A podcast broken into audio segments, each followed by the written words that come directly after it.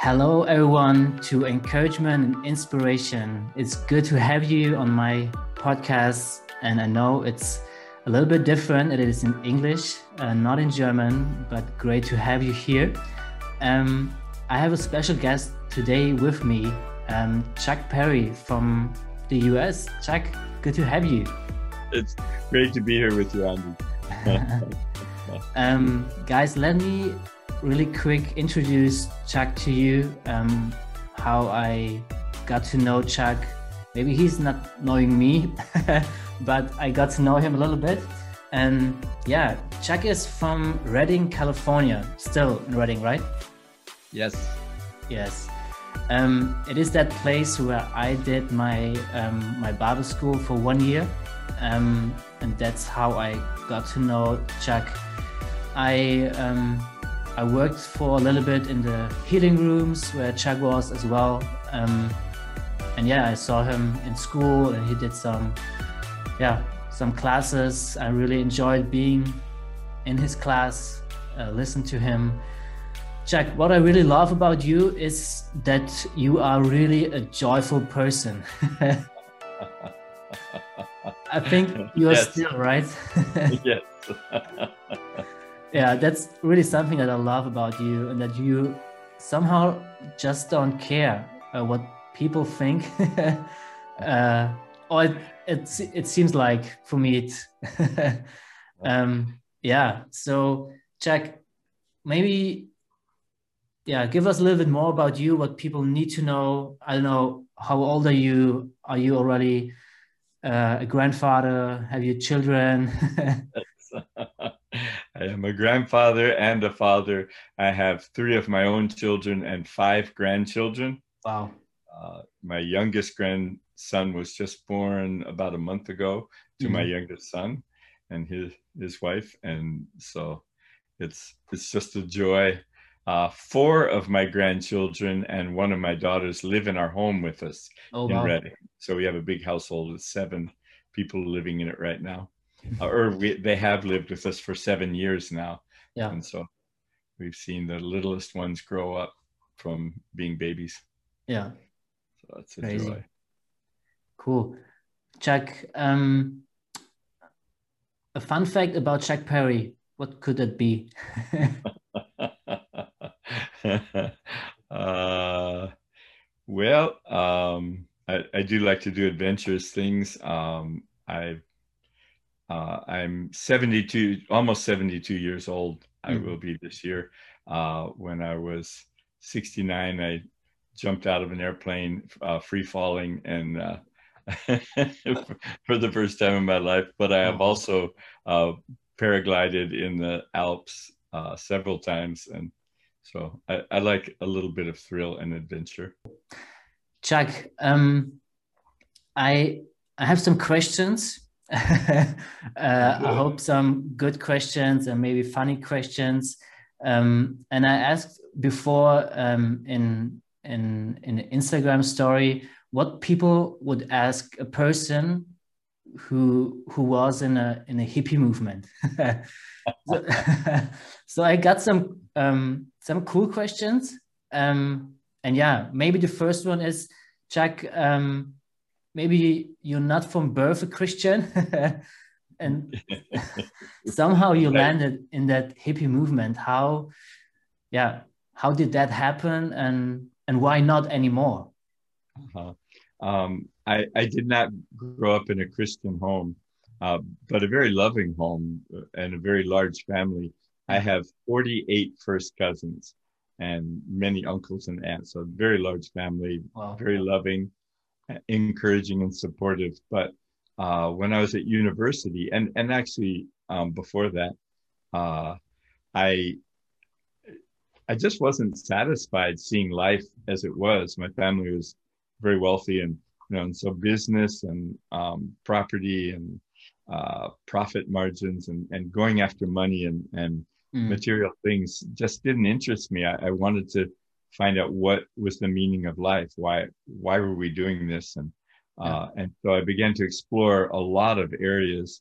And at university, I um, I studied physics and I studied architecture. Mm-hmm. And in those things, I saw there was a great design. All of creation was full of design. It was mm-hmm. design in nature. And I love design. I love creating and designing things. And so um, I, the, also during that time, because I was dissatisfied with life, this was in the 1960s uh, in the United States. The Vietnam War was going on. The uh, race riots were happening. There was a lot in the world that was dissatisfying. And so um, I looked at metaphysics, at Eastern religions. I looked at, uh, I, I, took psychedelic drugs.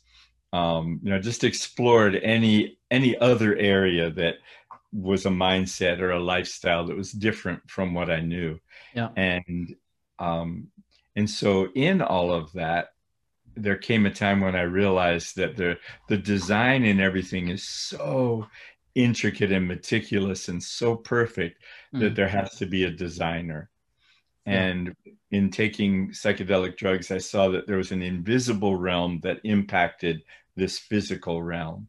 And so in from all of these things, I decided that if there's a designer of this whole universe, I want to meet the designer of the universe. Yeah. And so I um, I got a cabin in the mountains of Colorado, which are the highest mountains in the United States. And I decided I was going to stay there until I met the designer of the universe. Yeah. And and so so I did. Um, I stayed in it. Winter came. I got snowed in. My car broke down. Uh, I I mostly ran out of food. I only had oatmeal to eat. And so I'm in this cabin. I can't go anywhere. I'm stuck. I'm snowed in. It's still snowing uh, oh, after Christmas. And so, you know, I'm, I'm talking to the designer of the universe or calling out, going, you know, where are you? Who, who are you? How can I know you? And nobody showed up. yeah. And still, and still no idea who the, who the designer was, right? No, I had no idea. and so um, I had one book, uh, spiritual book. It was the Tao Te Ching by Lao Tzu. So it's Confucianism. It's um, you know like Chinese Buddhism almost. And okay. but it talked about the excellent man, the virtuous man. And in it, you know, because of my lifestyle and my rebellion and things I was into, I knew I was not the virtuous man or the excellent man, and but I didn't know how to be. And so it was interesting that God was using Lao Tzu to show me that I needed a savior. but that's what he did.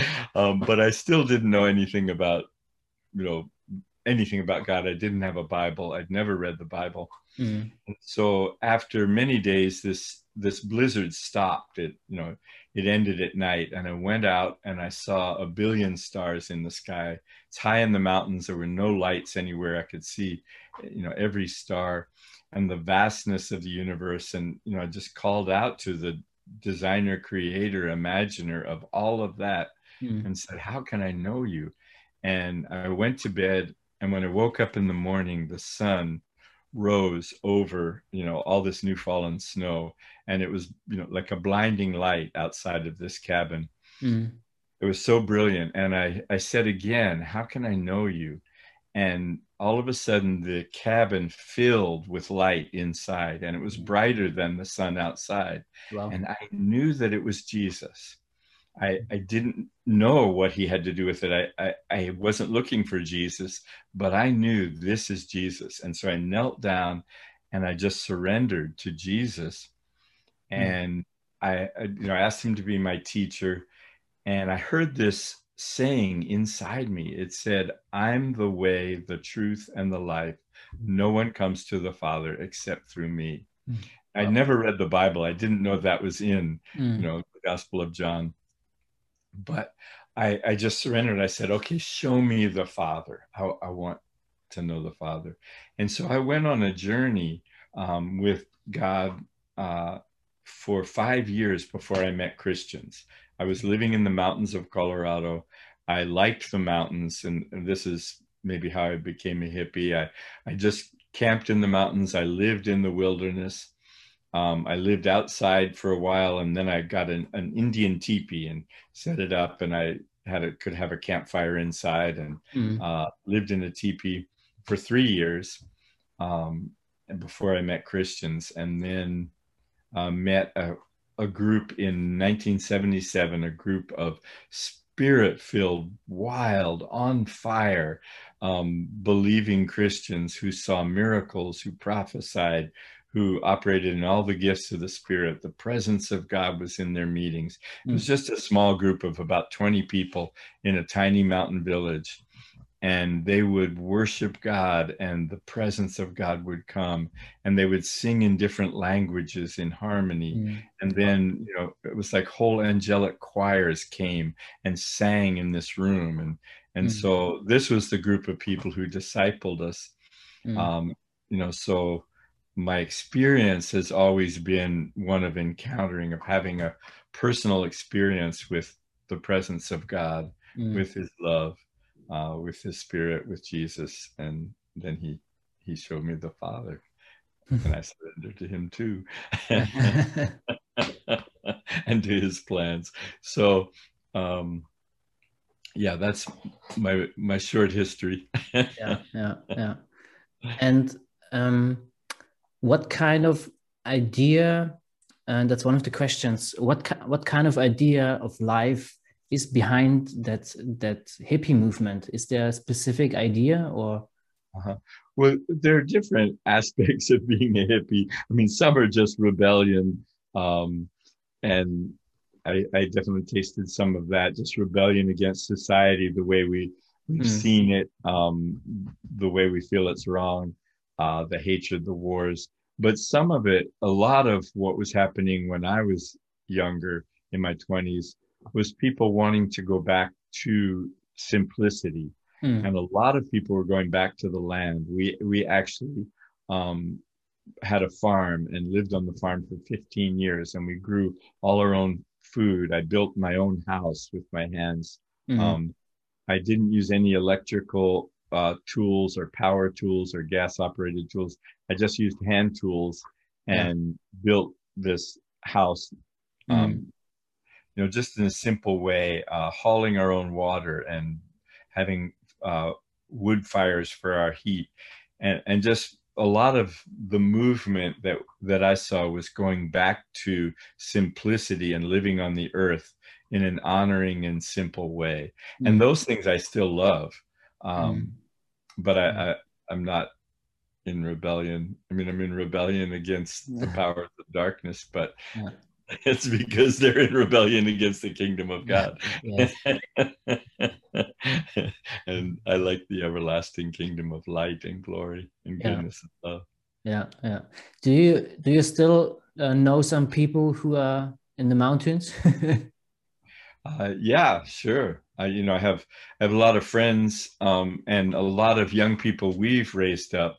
Mm. My wife and I used to go to New Age festivals oh, wow. where there would be 20 to 30,000 counterculture people, shamans and pagans and Wiccans. And we would have a, a kitchen there, a, a, camp, and we would just love people and introduce people to Jesus. Mm. And so over 20 years, we led lots of people to Jesus and we built up community. And so I have a, a lot of young friends actually, or younger than I, I mean, people in, in their 30s, 40s, who um, still live in a you know very simple way, but they've given their lives to Jesus and mm. they love Him. But you know, if you looked at them, you'd call them hippies. You know, yeah. long hair and they dress. Yes, funny, cool.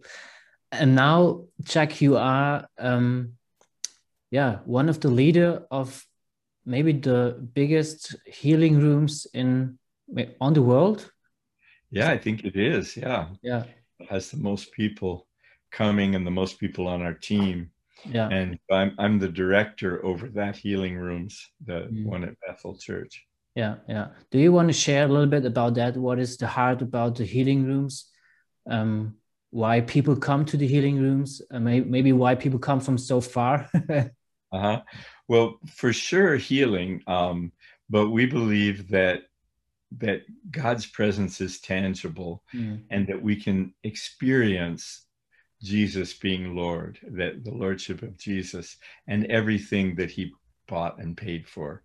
And so you know, of course, we pray for the sick and we see people get healed, mm-hmm. but in establishing the healing rooms, our heart is to it's it's two things. There are two things that are our focus.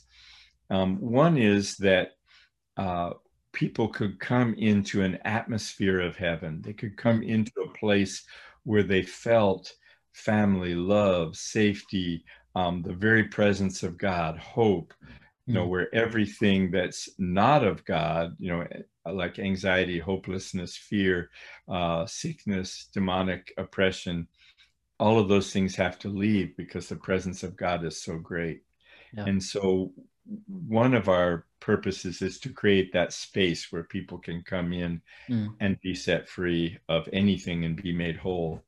The other aspect is raising up a group of people who um, who know the presence of God and know that the Holy Spirit lives inside of us and He's present around us all the time, and you know, and are confident in this, and that begin to love each other with the same love that He loves us, and mm-hmm. we build a family and a team.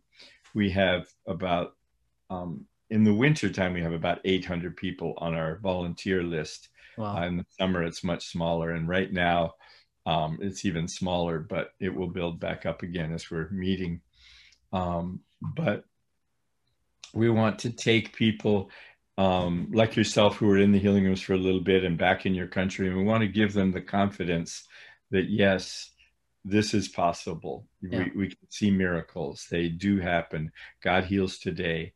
And so we're working with a group of people who will believe and see it happen. And we're grouping working with a group of people who come into that atmosphere and the atmosphere of heaven that's generated when we come together yeah. is greater than the atmosphere of fear sickness and disease. And we see mm-hmm. miracles happen. Can i tell you a, a, really cool miracle that just happened last saturday in the healing rooms? Please, please do it so we are doing healing rooms online and in person.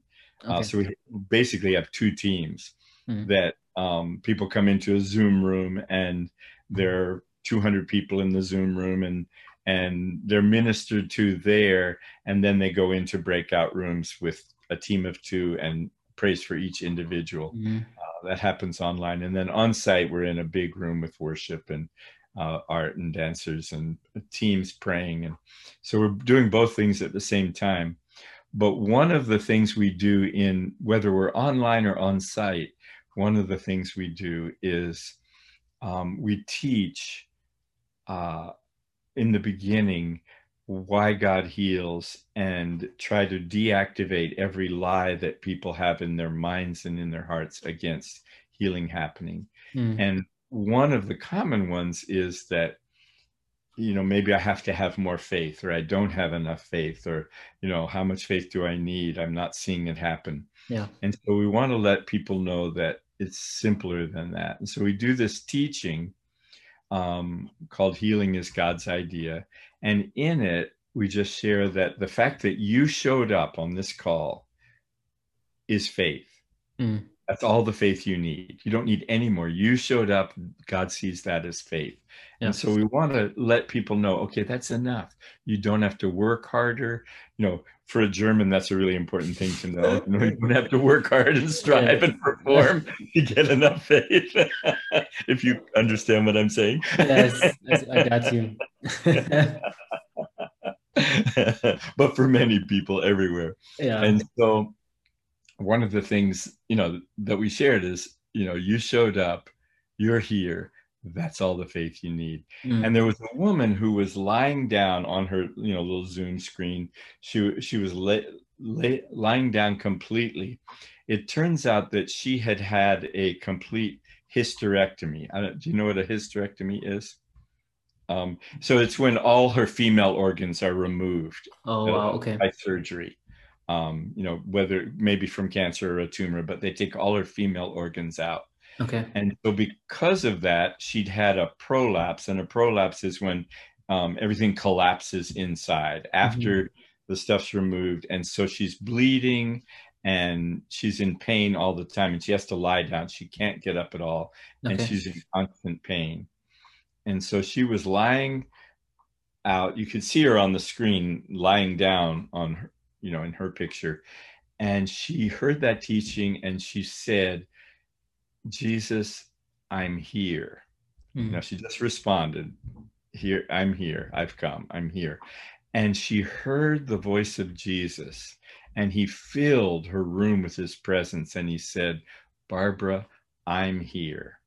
Hmm. And all of a sudden, she was overwhelmed by the presence of Jesus in her room. She said he reached out and she saw him take her hands, and instantly her pain uh, went down, just d- diminished.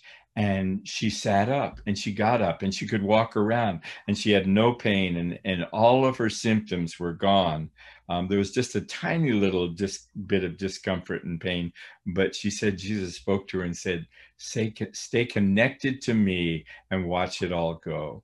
Wow. And so you could tell on the screen something's happening in her picture. You know, she's just going crazy. so we we asked her, "Hey, share what's happening," and she told us that story. So that was a wonderful thing. Jesus just wow. came into her room, you know, over Zoom into the her presence and healed her instantly without anybody praying for her. Wow, that's amazing. I love that. Wonderful. Uh, Great and so that's why we create this space where people can come yeah. and we create a team that believes and helps to steward that presence. Yeah yeah yeah. Um in in germany we say something like uh not everything is friede freude eierkuchen. Might have to translate that one. It is something like not everything is peace, joy, and uh, apple oh, okay. pie. uh, okay, gotcha. I understand. How how you deal with that as a person of joy and who, yeah, sees healing and yeah. The circumstances around us aren't always good. we yeah. just we know that we yeah. see the world and we all go through trials and problems but um the way I see it is, uh, you know, I can, I can be joy filled not because of my circumstances, but because God lives inside of me. Yeah. And He came to live in me. That's what it says in the Bible. You know, I, I gave my life to Him. He gave His life for me, and then He puts His Holy Spirit inside of me. And so mm-hmm. I've got God living inside of me. So it is a choice. It's the choice that that joy isn't a product of our circumstances it's a product of the kingdom inside. It says that kingdom of heaven is righteousness peace and joy in the holy spirit. Yeah. so i have the holy spirit living in me and he's made me righteous. He's made me holy before god not because I, i've done every good thing um, but because he put his holiness in me. Mm. he put his peace in me. It says he is our peace mm. and and he gives me peace and then he gives me joy. He's my joy. And so i choose to carry righteousness you know holiness. I'm not going to my righteousness won't rise and fall over every decision that i make. No i am righteous. And i might make a stupid decision but it doesn't make me unrighteous. Mm. and i come back to his righteousness and i go oh yeah that was a stupid decision Thank you for your forgiveness. Thank you for your cleansing. Yes. And I just want to walk vulnerable and transparent before Him, mm. continually being washed in His righteousness, peace, and joy, yeah. and not um, impacted by the circumstances. But sometimes, you know, if you're if you're sick for a really long time, or um, you know, you lose a job and and you're you have no money for a, a long time. There, there are hardships that when they last for a long time, it starts to wear on us. And mm-hmm. that's when we need help. We need friends. Yeah. We need people who can help to encourage that kingdom inside of us when we feel weak or when we're, you know, mm. the, the problems of the world seem bigger than the kingdom inside. Yeah. But I choose to continually look at the kingdom inside, at the face of Jesus, at him really being Lord and King, mm. and then bring it to every circumstance that I go through and and actually I see the circumstances begin to bow to the lordship of Jesus. Some mm-hmm. immediately, but some take time, but I don't give up. Yeah. Because my what I believe is truth is the standard. Mm. And even if it takes a long time for that truth to triumph over a circumstance, it's still the truth. Yeah. And I don't want to bring God's word down to the level of my circumstances and mm. say that they're the truth. They're just facts and circumstances, but his promises are always true. Mm. And I, I find that many Christians, you know, just go back and forth over based on circumstances yeah. and forget the promises of God, that they're the truth not my circumstances. So people have asked me, you know, why are you so happy all the time?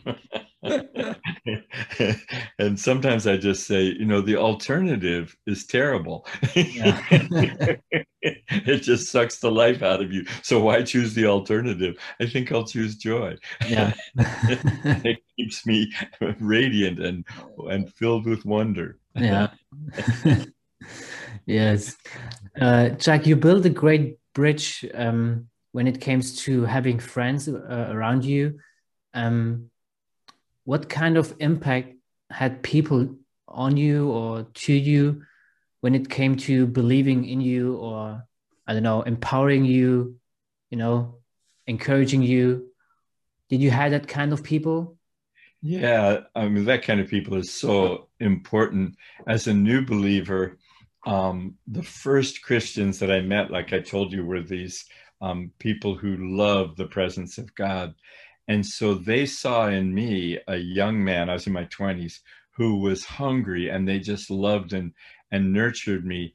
And none of them were hippies and they didn't care if I wore shoes or didn't wear shoes or if I had long hair, you know, lived in a teepee or, you know, none of that mattered to them. They, they saw my heart and they loved me um, and so there was no judgment and that that just brings us in and helps us to you know feel safe accepted validated empowered um, eventually i i learned that all my um, identity comes from my relationship with him but in the beginning uh, it was people around who encouraged me mm-hmm. that you know i i was someone god loved and that i had value uh, coming to Bethel has been a great experience because it's a very empowering culture. Yeah. I'm given the freedom to do the healing rooms however I want to do it yeah. because I'm trusted and encouraged. And, you know, uh, we, Bethel's a very large church. And mm. uh, so we have a lot of people on staff, leaders of departments and pastors, and, you know, many, many people. And the leaders of departments get together once a week uh, for a meeting, and we spend an hour just sharing testimonies of what God's doing in each department, so that we can see, you know, how God's using people, and then we, you know, we just affirm that person and celebrate that person for, you know, the way they're leading, and and so an empowering culture uh, honors you know god's call on other people's lives and encourages them. Yeah. And so you're not afraid of failure you know if you blow it if you make a stupid decision or or you know lose money or do whatever you know you can share that and everybody is right there with you. They're not condemning you. You don't mm-hmm. have to measure up to a level of or standard of perfection before you're admired or accepted. Yeah yeah everybody sees the gift so so that encouragement when it develops a culture among people empowers you and encourages you that you can do anything and that people are there to cheer you on and mm-hmm. celebrate mm. and that's so important yeah so good thank you um i have a I'm not, not not a question, but I I saw that you hosting um your own podcast as well right now. yeah, yeah. My Aaron and some of my uh, third year students uh, put me up to this. and we recorded a number of them and are releasing them every two weeks. And they're they're like yours, they're just, you know, under 10 minutes yeah. or around that. Uh, just short uh, with impactful teaching on you know healing or the presence of god or mm. you know, whatever just topics that um yeah. that i like to teach on. Yeah yeah. Where where we can where can we find that? Uh we, it's on, on spotify um several other platforms i'm not sure but for sure it's on spotify. On mm. my instagram page there's a link to it. You can find it through that. Um, my instagram page is just chuck parry. Mm. um, mm but on Spotify you can find it also. Uh, it's called Timeless Truths. Yeah, yeah. The Timeless Truth by Chuck Parry, and so there, um, one just came out last Wednesday on healing, and there'll be another one mm-hmm. next week on Wednesday. Yeah, cool. Yeah, I can put a link under that podcast that people can find you.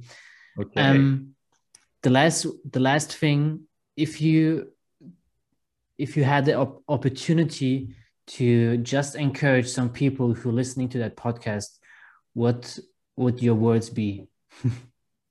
um, well, I, I'd like to encourage people that whether you know Jesus or or don't know him, he knows you and he cares about you and loves you. Mm. And that, you know, if you don't know him, uh, he he knows your failures and your strengths, your weaknesses he, he died and paid the price that you could be made whole and clean and pure and he just he's been chasing after you you don't have to uh, feel like you've got to find him mm. he's right he's right all around you just wanting to come in and change your life and if you do know him uh, he believes in you more than you do we in our world, it's so performance oriented mm. that we hmm. feel like we have to measure up to receive God's love. We've got to work for his love. But he already loves us. He already chose us. And he wants us to, um, you know, like dial down all of the performance part. Not that we're not going to do things because we will, but he wants us to um, operate from the place of knowing that we're loved as sons mm. and daughters not trying to achieve love or achieve fame or achieve recognition, but he already recognizes, chose us, and loves us. And he wants to, you know, us to know that so that out of that knowledge, we can find a place of rest where our, he says, uh, my yoke is easy, my burden's light. It's mm-hmm. not a hard performance, a hard taskmaster God. He's a, he's a loving, empowering, affirming God. And He loves you more than sometimes more than you love yourself or more than the world has loved you. Uh, to turn to His love. Maybe your family was not there for you. Maybe you've not been in affirming, loving relationship, but God wants you to know that He is tracking you down, ambushing you with his love, coming around you in every way he can to let you know his love. Yeah. So that would that's what I'd like to share with everyone. Yeah. Good words. great. Chuck, great 30 minutes with you. Thank you. Thank you for your time. Really honored to have you on my podcast. Just yeah, chat a little bit. Thank you, really. You're welcome. Bless you, Andy, and may you, everything you do thrive and and succeed and improve and grow. Thank you. Thank you. And all all the listeners, thank you for your time. Thank you for listening and yeah, see you next week. Bye. Bye bye.